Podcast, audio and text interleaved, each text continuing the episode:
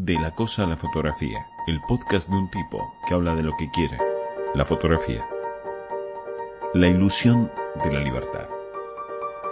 Yo hago lo que quiero, dijo un pibe en clase bajándose el barbijo. Los dos de al lado lo miraron. El pibe de atrás le metió un mamporro en la cabeza que lo desparramó con un sonido fresco, seco. Efecto despeinador. Una linda sorpresa para cortar la mañana y le gritó algo que no escuché. Algo hermoso para verlo, feo para recibirlo y peligroso para la actividad docente. Todos rieron y me tocó intervenir para que no se desmadre la situación. Tras acomodarse en el banco nuevamente y fingir actitud de represalia, optó por acomodarse el busito de su club antes de emitir palabra nuevamente. La cosa no daba para seguir con mi tema y fue buena idea hablar de lo ocurrido ni bien paramos de reír. Hace poco tiempo que tengo este grupo y creo que por eso la cosa no explotó. Recuerdo la arenga filo libertaria de otro pibito, más chico aún, acerca de su libertad y de lo que estaba atravesando, de la situación de pandemia. Y también nombraron el encierro, la vulnerabilidad, dijo otra chica, que nunca habla en joda, dicho sea de paso. Igualmente la palabra fue escuchada sin entenderse, y en esa pausa arrancaron los argumentos que escucharon de la tele, de sus casas o de su entorno cercano. Mezclaban vacunas con testeos, procedencias y costos de traslado. Duró poco la conversación, pero alcanzó para ver qué decían y por qué lo hacían. Tuve otra intervención antidesmadre, pero esta vez hacia mi territorio. Lo saqué del tema de los falsos datos para desarrollar por qué se hace, se dice o se siente o se fotografía una cosa u otra. De nuevo el silencio, la tensa mirada entre ellos, mi cara y mi gesto de dale, dale, dale. Empezaron a hablarse bajito y entre quienes estaban cerca, ya que se conocen, y el murmullo iba creciendo. Cuesta entender lo que dicen los pibes a veces y con barbijo más aún. Vos no sos libre, sos un pelotudo, le dijo el de atrás re clarito se escuchó. Intervine de nuevo para recordar algún pacto que habíamos acordado. El que hace lo que quiere estaba rojo como un tomate y retomamos el rumbo de las preguntas. Desde siempre nos reunimos de tal modo que nuestros deseos y planes encuentran un territorio propicio para germinar y echar raíces, les dije. Nos asociamos para cumplir nuestros deseos y saciar nuestras necesidades individuales que se parecen a las de otras personas.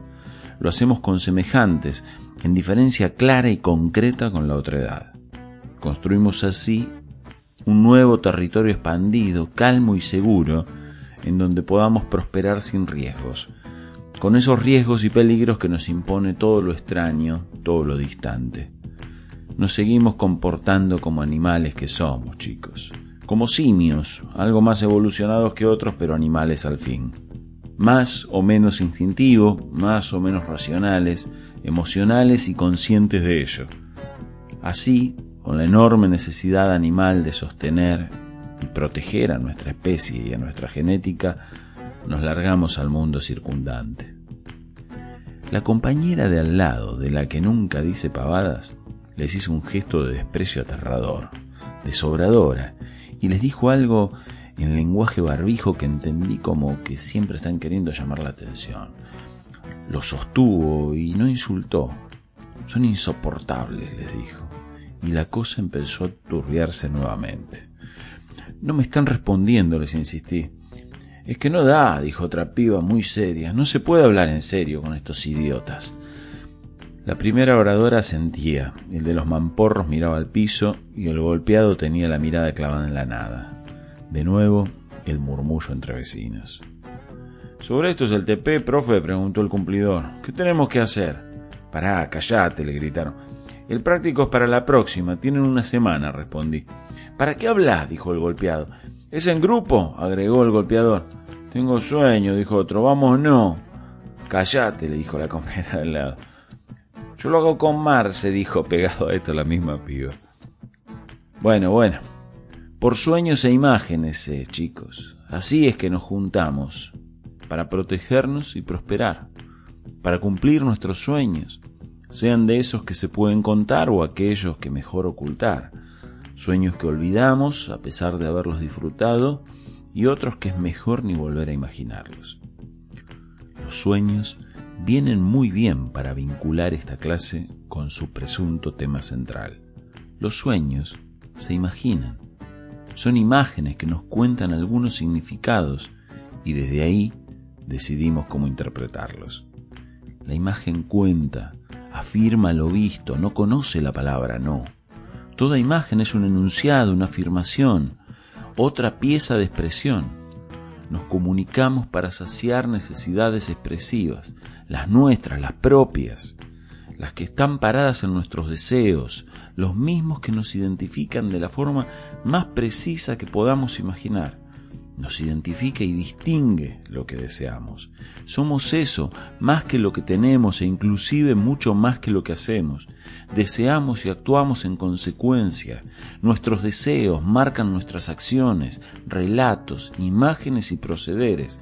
El deseo nos determina. Deseo, gritó el flaquito de adelante y se tocaba el torso a lo bailarín de reggaetón. Se le rieron los y las vecinas y uno le manoteó el traste, cosa que que fingí no ver. La del gesto de desprecio se reía hacia él solamente, y los colgados recuperaban la mirada hacia los demás. El a la derecha siempre en silencio. Las estudiantes más tímidas del mundo se refugian entre sus vecinas y ni miran por las dudas. El cumplidor pregunta, ¿De esto hay apunte, profe? Le niego con la cabeza. Yo no noté nada, dice la piba de delante de él. Hable más lento, profe. Bueno, Quedamos en deseo y expresión. Cuando estos deseos son causa de nuestra expresión, serán quienes determinan ya no quienes somos, sino y sobre todo como qué persona queremos ser vista, escuchada, leída, juzgada y recordada. Nos proyectamos en nuestro discurso, en nuestra ropa, nuestros modos, posturas y las definiciones que nos delinean. No siempre coincide lo que somos con la forma de mostrarnos, ni con lo que decimos que somos. No vamos en pos de verdades unívocas, vamos por versiones posibles de nosotros mismos y según con quién y cuándo largamos una u otra. Así, nuestros deseos del siglo XXI. Un siglo dominado por la comunicación, la tecnología, la inteligencia artificial y el control de las voluntades. Entonces, sociopolítico y económico, con las herramientas anteriormente nombradas, mientras el pensamiento antiguo sigue jugando a decir que persigue la verdad. Entonces, hablamos, comentamos, escribimos o fotografiamos, salimos a mostrar el mundo, el nuestro, nuestra versión, y cuando sale como queremos, lo compartimos, lo ostentamos como un certificado de presencia en una idea u otra, haciéndonos ver en tal o cual situación, digo, sea cierta o no, mintiendo u omitiendo partes, haciendo lo mismo que con la palabra, con nuestras fotos, opiniones y necesidades. ¿Qué fotos hay que hacer, profe? Dice una que pregunta siempre lo mismo, siempre dice lo mismo. Miro fijo, la miro fijo, fijo, fijo y no respondo. Una buena foto. Una buena foto Está bien si tras hacerla la ves y te gusta. Se nota en la cara de quien la hace. No es un cúmulo de condiciones suficientes ni necesarias. Una fotografía funciona o no, si quien la hace consigue expresar lo que desea y busca de y en ella. El juicio posterior será cartón pintado. Lo que digan de esa foto, si la compran, premian, critican, juzgan o rompen, son chucherías, pavadas adicionales. El asunto es que la foto le guste a quien la hace, a quien necesita expresarse a través de ella. Toda vez que esto no suceda, será porque estamos comprobando que no alcanzan las cosas y una cámara apuntando hacia ellas para que los significados se recreen mágicamente. ¿Qué hay que hacer, profe? dice el golpeado. Cállate, le dice la de al lado. Resumen, resumen, les grito. Nos expresamos para mostrar al mundo como lo vemos. Sabemos que en eso nos mostramos a nosotros mismos. Queremos mostrar y ser vistos a la vez. como en opiniones o a través de las redes o en grupos de amigos. Nuestra opinión dice más de nosotros mismos que del tema del que se opina. Luego surge la necesidad de hacerlo en imágenes. Quizá, qué sé yo, el lenguaje avanza inexorablemente hacia allí. Pero el analfabetismo visual nos rodea. Para la próxima, chicos, desarrollenme por escrito por qué piensan, dicen y fotografían. Hay dos premios sorpresas y dos castigos para los peores TP. Tanto los premios como los castigos van a ser votados por ustedes. Pónganle garra. Este TP, este trabajo práctico, determinará lo que tendrán que hacer de ahí en adelante. ¿Cuánto texto? pregunta el correcto. Denos más tiempo, pide el golpeado. Cállate, pelotudo. Finjo no escuchar esto último. Garra, chiques, garra. Vamos, vamos. Vamos que nos tenemos que ir, ya es hora. Nos vemos la próxima.